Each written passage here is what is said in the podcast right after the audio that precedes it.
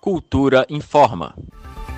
O INSS retomou a exigência de comprovação de prova de vida para efetuar o pagamento dos benefícios de aposentados e pensionistas. A obrigatoriedade estava suspensa desde o ano passado por causa da pandemia do novo coronavírus.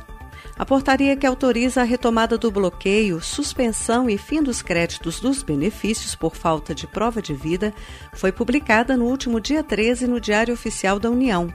Segundo o INSS, os cerca de 160 mil beneficiários selecionados para comprovação digital por biometria facial em fevereiro de 2020 devem fazer a prova de vida até 31 de maio ou terão os benefícios bloqueados.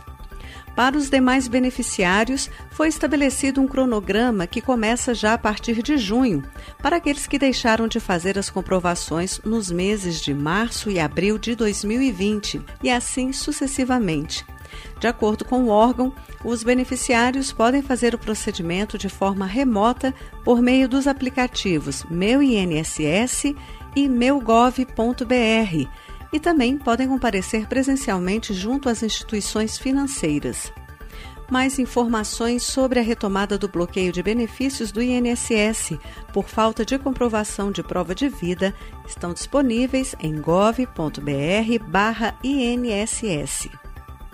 Flávia Camarano para a Cultura FM.